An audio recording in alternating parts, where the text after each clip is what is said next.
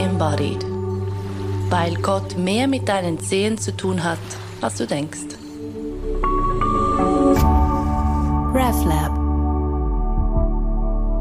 Ja, ich habe letztens auf Instagram von einer Yoga-Kollegin von mir einen Quote gesehen.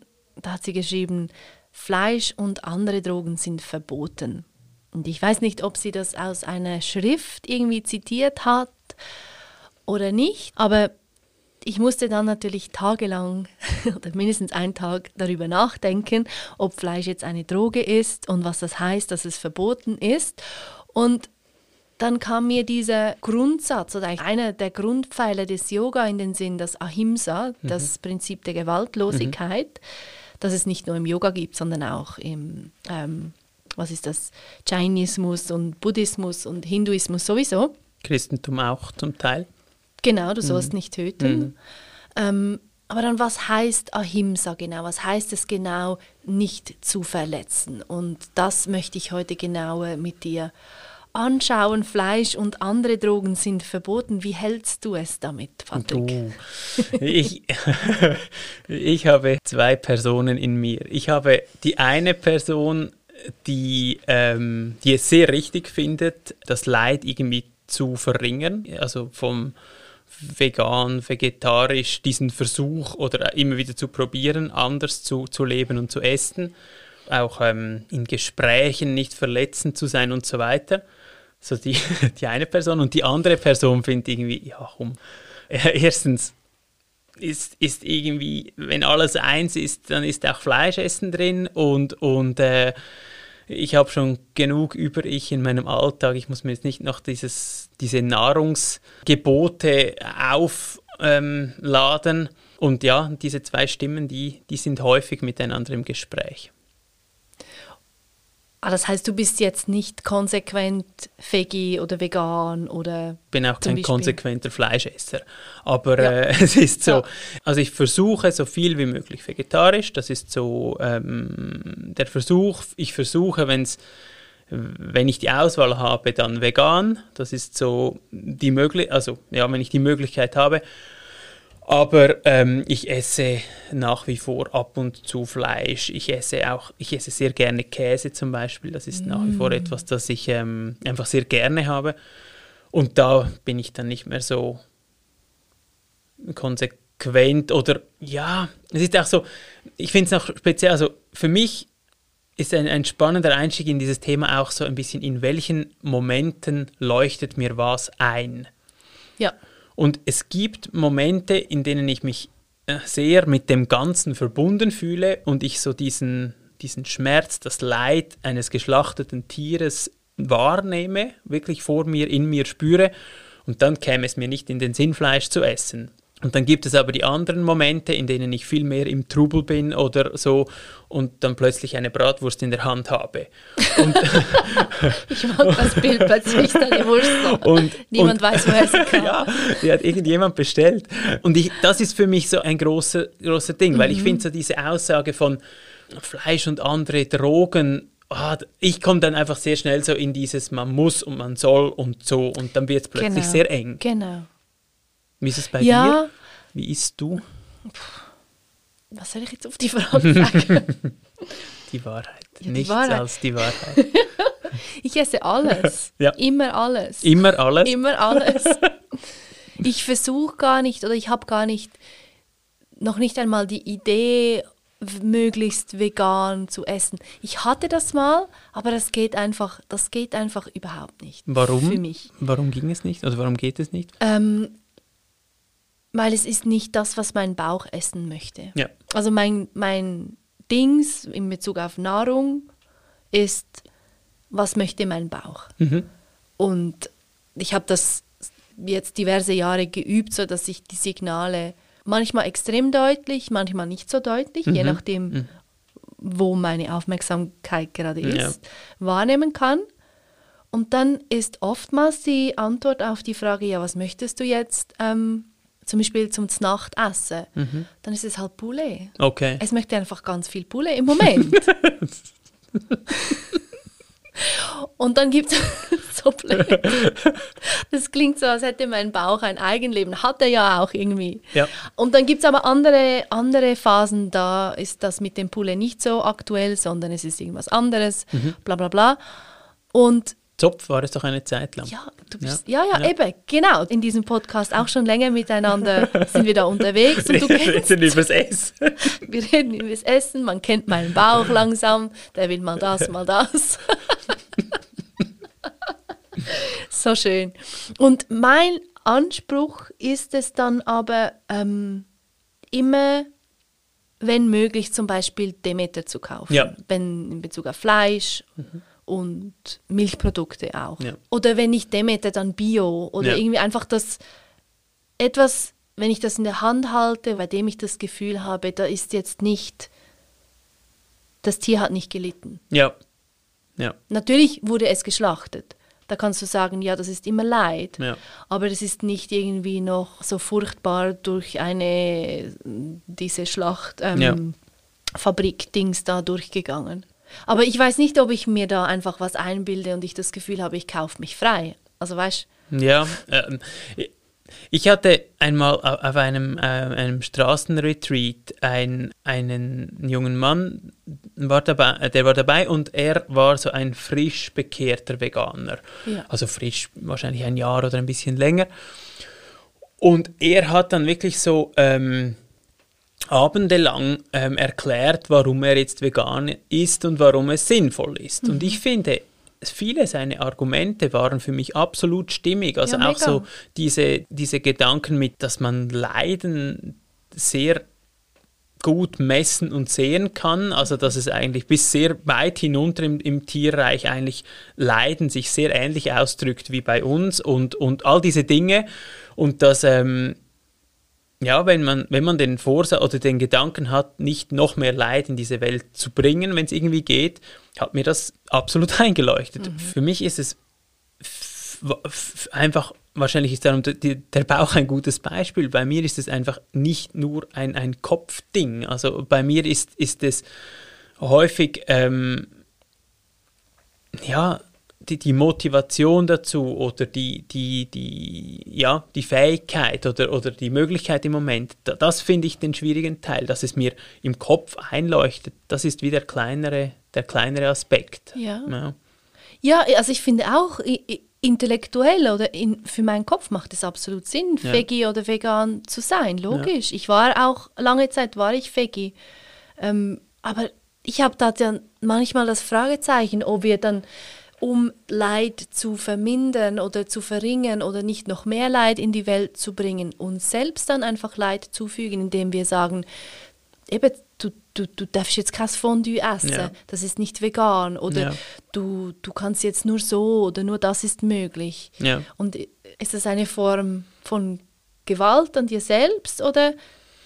Es ist sicher, ich finde, es ist eine Form von, ich kann jetzt nicht das machen, was ich möchte oder was mein innerster Impuls ist. Das Omelette. Äh, ja, das, äh, Erinnerst du dich? Ja, Ja. ja, Aber, aber, aber gleichzeitig ist natürlich die, die Frage von, ist jetzt, dass ich meinen Impuls nicht ausleben kann, gleich wertvoll wie irgendwie eine, eine Kuh zu schlachten. Und dort finde ich immer so ein bisschen, ah, das, das finde ich ist für mich immer wieder schwierig, dass ich wie denke, ja gut, dass ich jetzt meinen Impuls, mein Impuls wäre jetzt ein Gottlet zu essen und, und das Leiden der Kuh ist aber das Leben zu lassen, da ist wie so, ist für mich ein Graben dazwischen und Ist denn das Leiden der Kuh deine Verantwortung?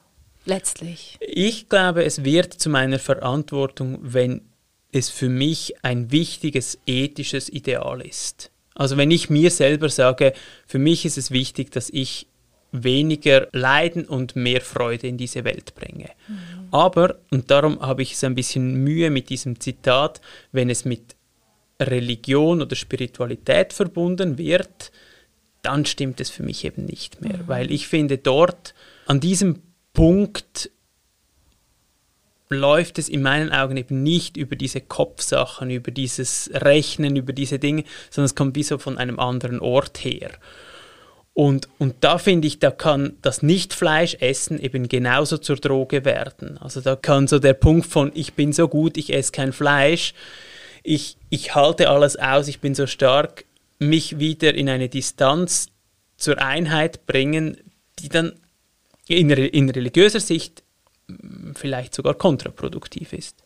Weil es ist ja dann das separate Ich, Genau, das genau. die Regeln befolgt und sich noch mehr aufbläht, obwohl eigentlich ja das, das Empfinden vielleicht jener Person ist, ich befreie mich davon. Ja. Aber in Tat und Wahrheit ist es genau das separate Ich, das sagt, nur so, nur so, nur so. Genau.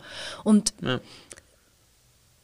da komme ich zurück zum Leiden der Kuh. Ist es, ich bringe mehr Freude oder mehr Leid in die Welt? Wer ist denn dieses Ich? Also ist es mein separates Ich, das sich dann verantwortlich fühlt für, für Leid und Freude? Finde ich jetzt ein bisschen vermessen. es ist gar nicht so kompetent und fähig. Ich nehme es auch ein bisschen anders wahr. Ich denke, also für mich ist so dieses Bild von, von einem, einem großen Leib oder von einem großen Ganzen ähm, irgendwie einleuchten in diesem Zusammenhang. Und ich bin wie so ein Teil davon.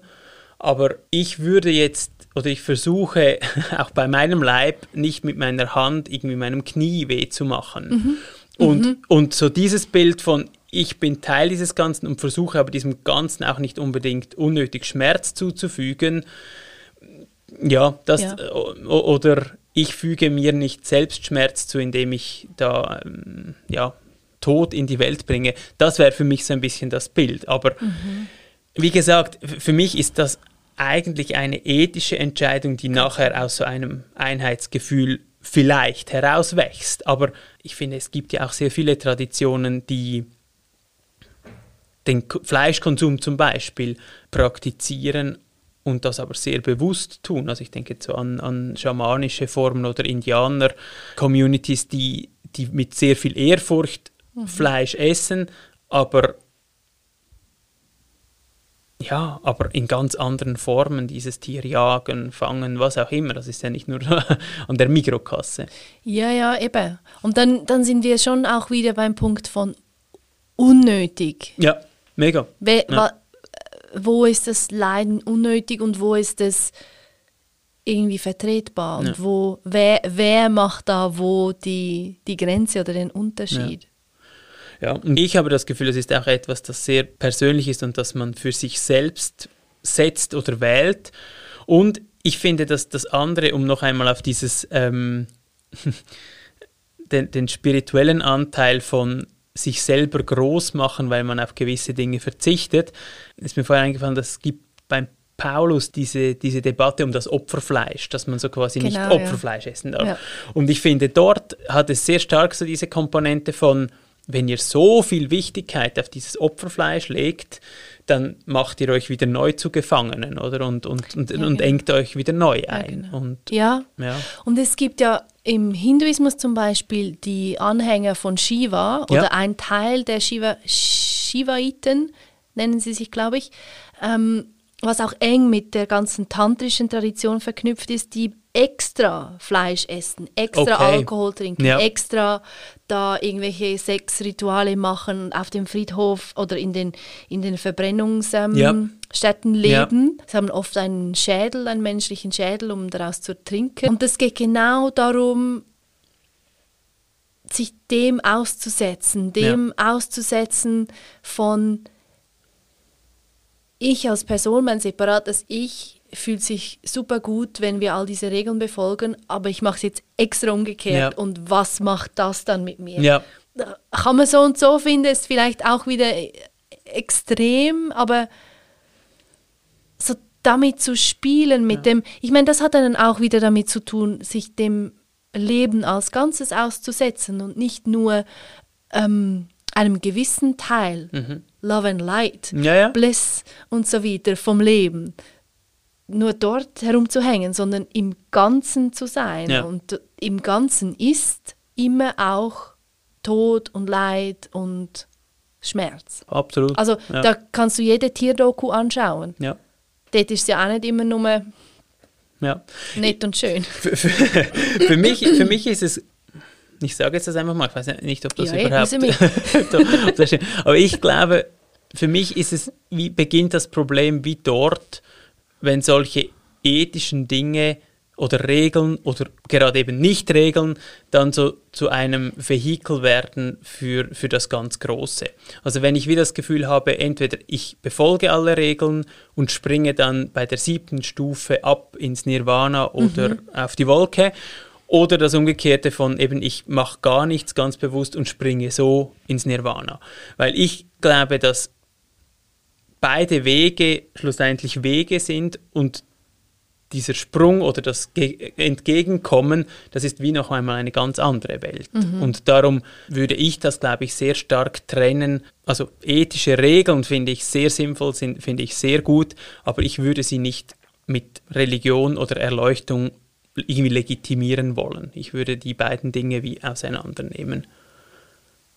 Also, dass das eine mit dem anderen wenig oder gar nichts zu tun Ja. hat. Das glaube ich. Ja, weil, weil für, für mich ist es, für mich ist es, also das andere würde ja heißen, nicht religiöse Menschen könnten nicht moralisch sein. Also die, die hätten ja dann gar, die hätten ja gar keine Form, irgendwie moralisch zu sein. Und Frag mal Paulus. ja, nein, aber Mit ich. der Heide. nein, aber ich finde, die, die Ethik ist genug stark, sie braucht keine Religion, um zu funktionieren. Und genauso hilft die Ethik aber auch nicht, um in der Religion ein bisschen mehr voranzukommen. Ich würde diese beiden. Ja, Dinge aber das ist ja trennen. in der Tradition überhaupt nicht so. Also doch, doch, es gibt schon auch äh, Dinge, die das so, also zum Beispiel Kierkegaard hat das ganz klar getrennt. Der- Ja, ja, ich meine jetzt, Ja, ja, mm, schon ein bisschen. Also so dieser Gedanke von das Gesetz bringt uns in die Gottesnähe und dann zu merken, nein, alles, was wir wegen dem Gesetz tun, bringt uns gar nirgendwo hin. Es braucht schlussendlich die, die Gnade oder die Liebe, um diese Gottesnähe überhaupt herzustellen. Ja, und trotzdem auch in diesem zweiten Neuen Testament gibt es ja die Versuche, gewisse Regeln Natürlich, ja, natürlich. da aufzustellen. Oder Natürlich. jetzt ähm, im Beispiel vom Yoga Patanjali, dieser Heilige oder dieser Typ, der was geschrieben hat, Ja. irgendwann früher, Datierung unklar. Ähm, dort sind es genau diese, ich glaube, es sind acht Schritte oder acht Stufen Ja, und ja, dann ja. hast du es. Ja, und dort gehören, dort gehört genau Ahimsa dazu. Das ist Ja. eines von fünf Yamas, werden die genannt. Das sind ethische Richtlinien, wie du dich in der Welt verhältst. Ja. Es gibt auch Niyama, wie du dich mit dir selbst verhältst. Ja. Und ähm, ja, da ist relativ klar, wie der Weg geht. Mhm. Aber witzig ist bei ihm, es ist kein linearer Weg. Also du kannst all diese Stufen machen und dann irgendwo wieder beginnen und dann bist du plötzlich dort und nicht oder irgendwas, Ah, okay. whatever. Also man kann auch hüpfen. Ja, und ufe, ufe und aber und zwischendurch. ja. Aber es ist ganz klar, wenn du genau für, für, für diese Tradition zum Beispiel ist klar, du, das, sind, das sind deine Richtlinien. Ja. Gibt es im, im Christentum ja auch. Also es Genau. gibt ja auch dieses Bild der Himmelsleiter von Johannes Klimakus oder so, der hat das als erstes äh, so, und da gibt es auch jede Stufe ist etwas und dann beginnt man irgendwie da und die, dann kommt die Nächstenliebe und dann kommt das und am Schluss ja, springt man in den Himmel so quasi.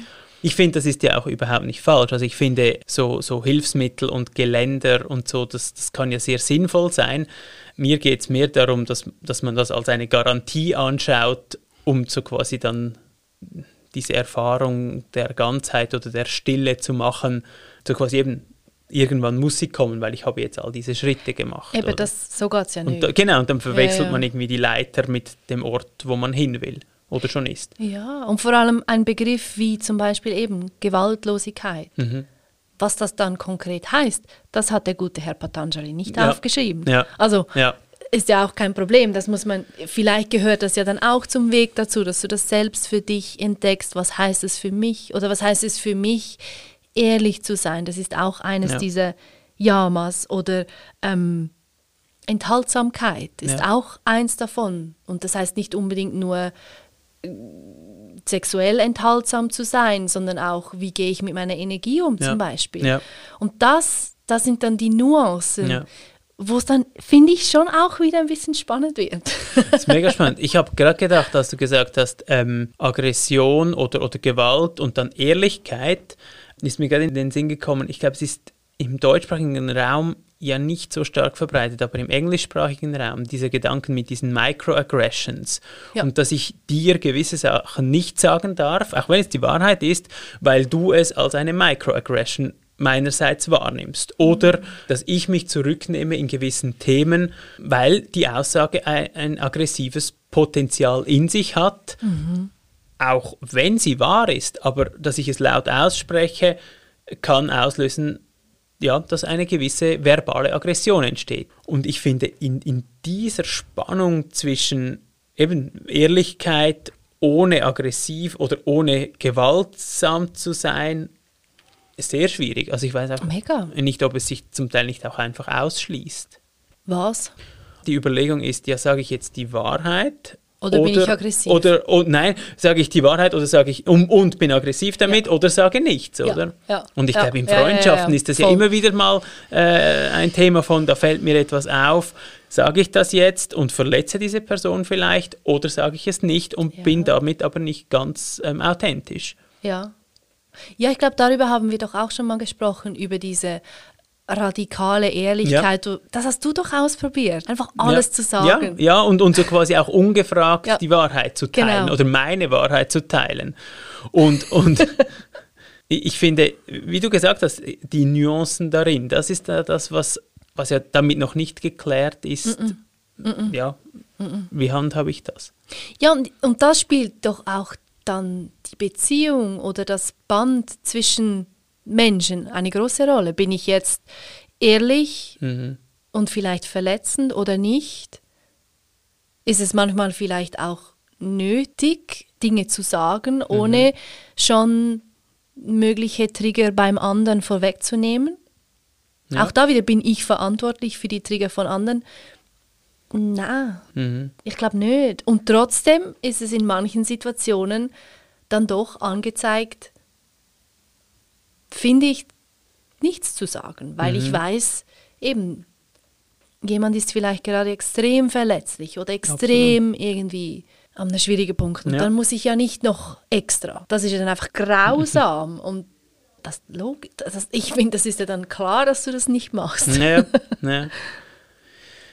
und, dann, und dann sind wir ja wieder ein bisschen so bei einem etwas Ähnlichem wie die Situationsethik, nicht? Also ja. je nachdem. Ja je nachdem keine Gewalt, je nachdem ehrlich.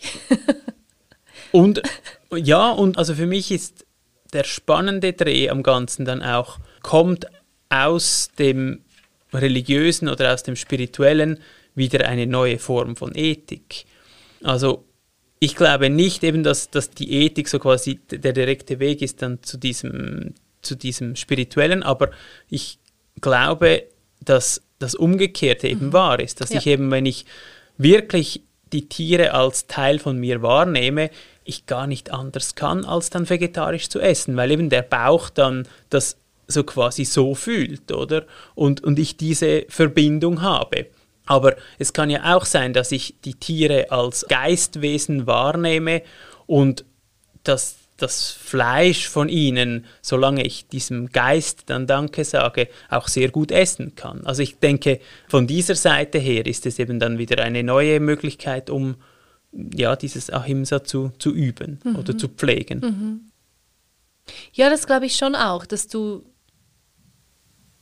aus diesem gelebten Wissen um die Einheit eine, daraus eine gewisse Ethik einfach passiert. Ja. Und es ist ja. dann eben, es sind dann nicht ethische Richtlinien, die ich befolge, sondern eigentlich einfach diese die Aufmerksamkeit selbst, die mir sagt, jetzt ist das angezeigt so. oder nicht. Und ja, ich glaube nicht, dass dann daraus ein, ein Vegetarismus passiert. Einfach so.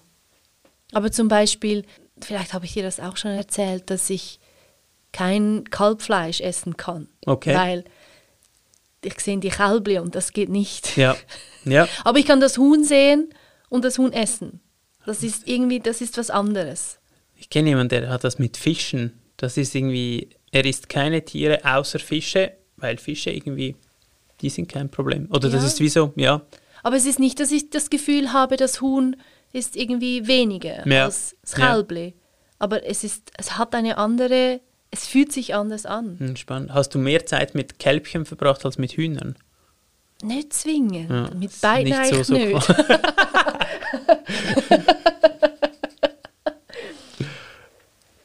Auch da, da kann man, man kann mir sagen, look, du bist einfach mega naiv. Das ist okay. Aber ich empfinde das ganz stark so, dass je liebevoller ich mit mir bin, desto liebevoller bin ich dann mit allem. Und das ist wie das, es beginnt hier, es beginnt bei mir. Ja. Und von dort aus, wenn ich quasi voll bin, wenn ich ja auch klar bin, dann kommen von dort aus, das, das, das, das verändert die Interaktion mit, mit allem. Gibt es Wünsche, die du hast, die sich als falsch herausgestellt haben? Ja, natürlich.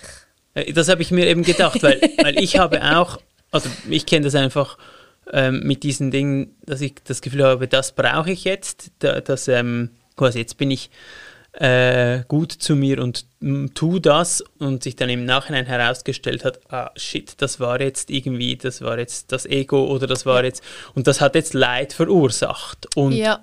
und da, ja.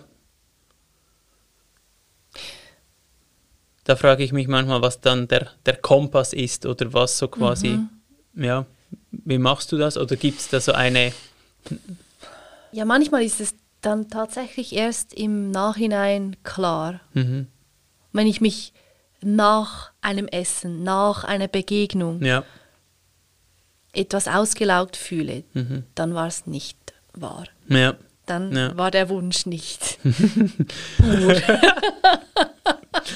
Und das nimmst du dann auf den Wunsch und in einer anderen Situation kann es genau das Richtige sein oder ist es dann der Gegenstand? Also ich meine das, das Beispiel Kalbfleisch, wenn jetzt das Kalbfleisch irgendwann, das wäre, der Glust wäre da und du isst Kalbsschnitzel oder was auch immer und dann nachher merkst du, ui nein, stimmt das nicht? Schnitzel. und du merkst, das war es jetzt nicht, dann ist es aber nicht unbedingt das Kalb, sondern es ist dann war halt in dieser Situation nicht. Ja, genau. Okay. Es war der, Ja, okay. der, der, der, der Wunsch, die Lust, Desire Mm, kam nicht aus der Aufmerksamkeit selbst, Okay. sondern Ja. von meinem separaten Ich, von meinen Behinderungen, meinen Blockaden, Mhm. was auch immer. Und merkst du am Wunsch an, woher er kommt? Nicht immer, Nicht immer, nein, ja. nein, nein. Und das ist natürlich mega heraus, Mhm. also das ist, ich glaube, niemand liegt da immer richtig. Ja. Ja, ich könnte mir auch vorstellen, dass diese, diese Leitern und Regeln auch dazu se- sind. Es mir eingefallen, äh, bei dem, der jüdischen Tradition gibt es ja so das Bild, dass es einen, einen Zaun um die Tora gibt, respektive dass die, dass die Tora eben nicht ein Gesetz, sondern eine Weisung ist und so quasi die, ähm, den Weg weisen soll und unterstützen soll. Und Ja. ich, ich kann mir gut vorstellen, dass natürlich immer, wenn die Wünsche unklar sind und es so quasi diese klaren Weisungen gibt, dass es dann wie so, okay gut, jetzt spüre ich es nicht oder bin nicht sicher, dann gehe ich halt auf das. Also so quasi Ja. im Zweifelsfall Ja. esse ich dann kein Kalbfleisch oder, oder was auch immer. Ja, genau, weil dann hast du ja schon, also wir jetzt mit unseren, unserer Anzahl Jahre, wir haben ja auch einen gewissen Erfahrungsschatz, ja, auf den wir zurückschauen können und wissen, äh, mega lang aufbleiben, mega viel Alkohol trinken und rauchen, das ist jetzt nicht unbedingt das. Grundsätzlich. Ja, ja genau. Meistens. Immer. Und trotzdem kann es ja dann mal sein, dass du plötzlich irgendwie drei Biere trinkst und Ja. so viel Spaß. Ja, absolut. Ja, absolut. ja, und ich, ich glaube auch, um nochmal anzuknüpfen bei diesem Religion-Nicht-Religion-Ding, also ich glaube, dieser Impuls und dieser, so quasi dieser, in Anführungszeichen, klare, gute Wunsch, der hat auch nicht so viel mit Religion zu tun im, im ersten Sinn. Also das können auch ähm, einfach eben Erfahrung oder, oder irgendwie viel Arbeit an sich oder, oder eine Erziehung, die das irgendwie schon gefördert hat oder was auch immer, mhm. kann ja das immer, also das kann ja immer vorhanden sein. Ja, ich glaube auch, also ich finde ja sowieso nicht, dass Religion oder auch Spiritualität irgendwie mega wichtig sind. ja, weil letztlich das, das große Ganze, das ist ja einfach. Ja. Und wie du dich damit irgendwie in Kontakt bringen kannst oder davon erfährst, ist ja dann schlussendlich egal. Ja. Ja. Ähm, ja, darum würde ich niemals sagen, wer nicht religiös ist, kann keine guten Entscheidungen treffen. Logisch nicht. Ja. Und das hat ja dann auch diese Entscheidungen von, von dort her zu treffen, das hat ja auch etwas ganz Unmittelbares, mhm. ganz Ungefiltertes. Mhm. Da kann man ja auch ein bisschen abschauen von Tieren zum Beispiel, von Katzen. Zum Beispiel. Es hat Sonne, sie gehen in den Sonnenfleck rein. Ja. Sie haben kalt, sie gehen irgendwo hin, wo es warm ist. Mhm.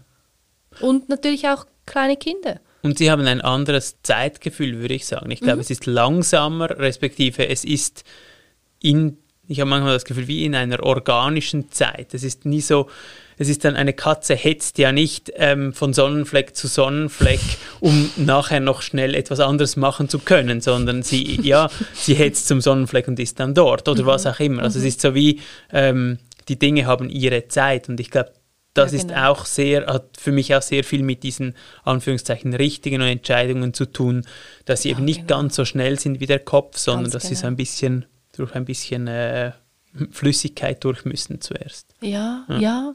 Darum ist es genauso, wenn du, oder wenn ich viel zu tun habe oder meine, ich habe viel zu tun und irgendwie irgendwo in meinem Kopf herumhänge und dann habe ich plötzlich da die Bratwurst in der Hand. Ja, ja, ja und esse sie und ich merke es gar nicht und es, ist es stimmt überhaupt nicht, dann hat es genau mit diesem, ich bin nicht bereit, langsam genug zu sein, um zu merken, was mein Wesen möchte. Absolut.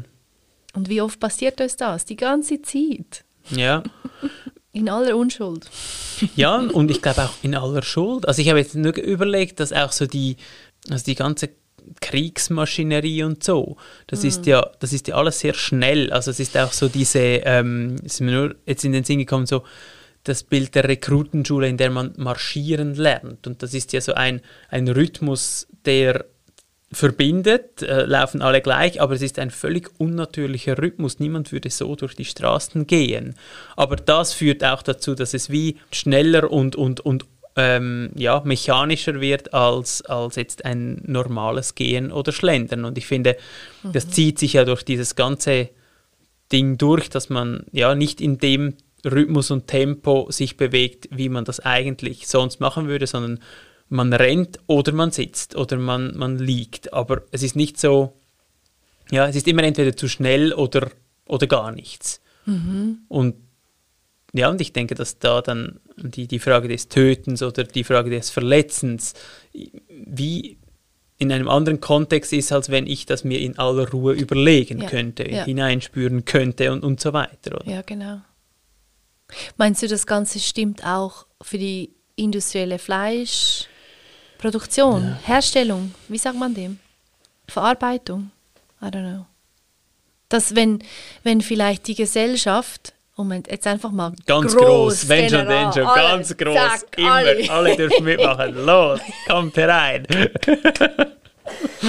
nicht so, wenn die Gesellschaft, die Welt als Ganzes, mhm. alle zusammen, nicht so im Kopf wäre, nicht so auch konditioniert wäre, sondern mehr bei sich, mehr im einfach sein. Ja, ja dann wäre, dann wäre wahrscheinlich die ganze Industrialisierung gar nicht passiert. Und damit auch die, das ganze industrielle Fleischgedöns und so weiter.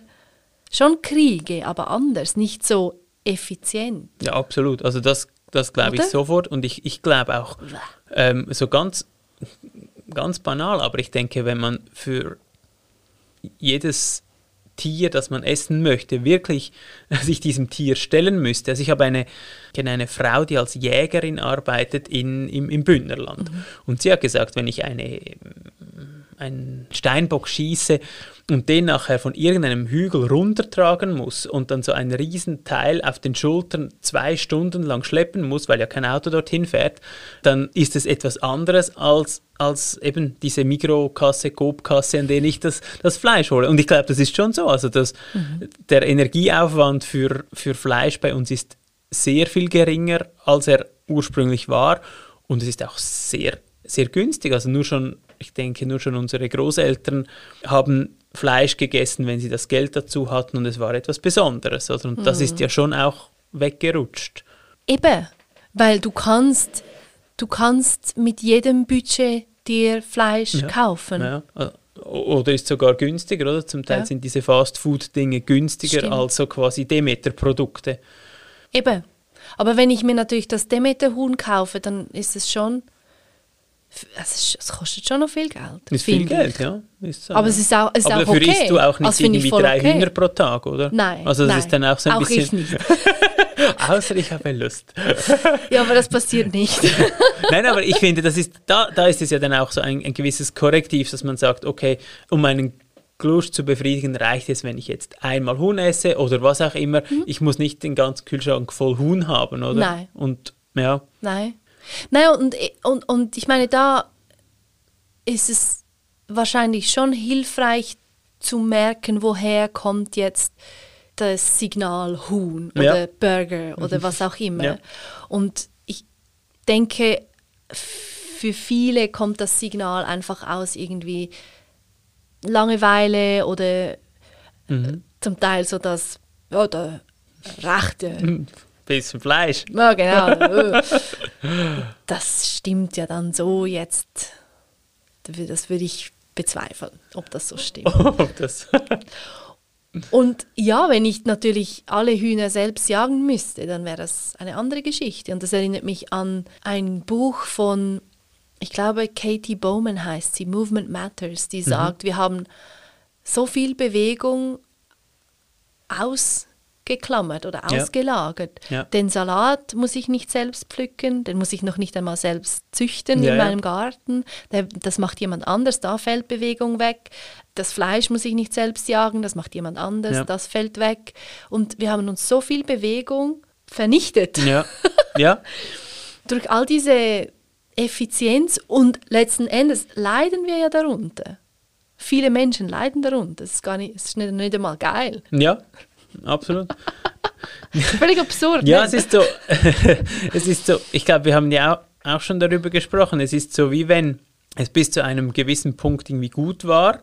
Also es ist ja schön, dass ich irgendwie Dinge in Dosen kaufen kann, die jetzt mhm. länger haltbar sind mhm. und so weiter, als noch vor 300 Jahren, als ich dann irgendwie im Winter nur noch Surchrut essen konnte oder irgendwie Herdöpfel, oh, oh, Herdöpfel und, und, irgendwann ans Skorbut gestorben bin oder was auch immer. Das ist ja alles wunderbar, aber das ist so quasi wie übers Ziel hinausschoss ja, und, genau. und alles in, dieses, in diese Logik hineingepackt hat. Ja. Das hat sowohl die Qualität der Nahrung, des Lebens und auch unseres Seins völlig verändert, oder? Mhm. Und sie absolut nicht gesund auch auf dieser ganz oberflächlichen Ebene von irgendwie Übergewicht, Herzkrankheiten, Diabetes. Diabetes, Krebs zum Teil. Also es ist ja mhm. wirklich so sichtbar. Das muss ja noch nicht mal mit irgendwelchen feinstofflichen ähm, Welten kommen, sondern es ist ja wie so, ja, man sieht es eigentlich. Der Klostergarten, darum, der Klostergarten. Jedes Kloster kann für sich die Salate pflücken und säen und äh, ja, und es gibt einfach, was es gibt. Und es gibt einfach, Punkt. was es gibt. Und Punkt. ja, ohne jetzt wieder in so eine ganz spartanische Richtung zu kippen. Ich habe manchmal das Gefühl, dass ich zum Beispiel nach dem Fasten gewisse Dinge sehr lange nicht essen kann. Mhm. Und zwar, weil sie mir wie zu grob, zu ja. salzig und zu irgendwie, ja, auch nicht gut sind. Und irgendwann ähm, legen sich so wie, wie Filter drüber oder, oder so Schichten und dann esse ich die Dinge wieder und es ist mhm. eigentlich kein Problem. Mhm. Aber ich habe das Gefühl, dass so dieser Nachfasten, diese Feinfühligkeit, dass das wahrscheinlich für mich eine gute Richtung wäre, um mich zu ernähren. Also Was so kannst wie, du dann nicht essen zum Beispiel? Also was ich sehr lange nicht essen kann, ist, ähm, sind so sehr stark verarbeitete Dinge. Also zum Ja. Beispiel Chips kann ich lang nicht essen, weil die sind dann einfach Ja. zu, boah, zu, zu viel und, und jetzt auch nicht auch vom Nachgeschmack her und alles. Und nachher finde ich dann Chips wieder super, also auf einen gewissen Punkt. Und, es, und auch so, ja, also alles, was dann irgendwie so wertvolle Nahrung ist, das ist dann wunderbar, oder? Und, und alles, was so irgendwie so ein bisschen äh, halb Wäre fein. ja, ja, ja, das ist dann eigentlich sehr lange nur weh und irgendwann wird es dann von wehfein zu feinfein.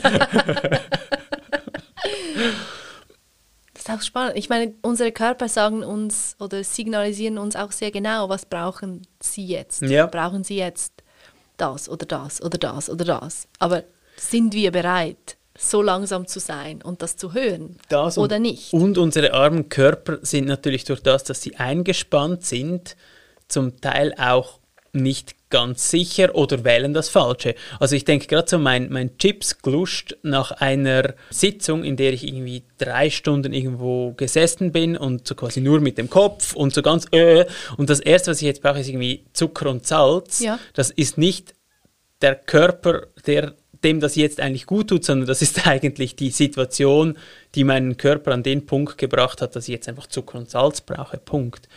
Ja, ja, also nur zu sagen, schon, um, um noch einmal die, da- das Industrielle reinzuholen, wenn wir, ich glaube, wenn wir im Alltag ausgewogener leben könnten, in vielen Situationen, dann wäre unsere, unser Glust ausgewogener, würde ich jetzt behaupten. Das glaube ich schon auch, ja. Eben. Einfach, ja. ich meine, dann, dann, dann das ist ja auch wieder eine, eine Frage von, wie liebevoll bin ich mit Absolut. mir. Wenn ich mich Tue ich mir eine das jetzt an? vierstündige Sitzung Ja.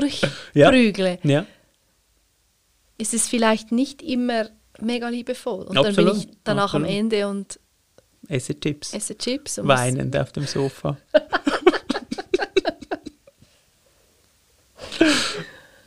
Ja, also es ist weniger, ähm, das und das ist verboten und mehr, vielleicht könnten wir etwas ausgewogener leben. Das wäre noch nett. Ja, ja, ja.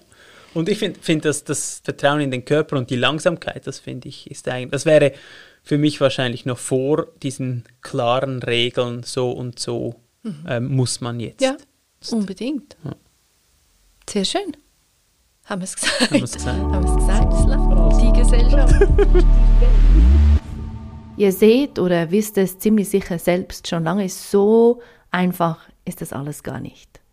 Und dann irgendwie doch, hm. Vielleicht mögt ihr in der nächsten Woche mal schauen, wie ausgewogen in Patricks Worten oder liebevoll in meiner Sprache eure Agenda so ist. Vielleicht lässt sich irgendwo etwas Luft reinbringen. Und sei es bloß ein, zweimal tief ein- und ausatmen, jetzt in diesem Moment, wo du das hörst. Schon nur alleine das macht einen Unterschied. Einen, den wir deutlich als angenehm wahrnehmen können. Was ist angenehm? Vielleicht stellst du dir diese Frage hin und wieder und schaust mal, welche Antworten da kommen. Lässt dich überraschen. Danke vielmals fürs Lose, wie immer eine große Freude. RefLab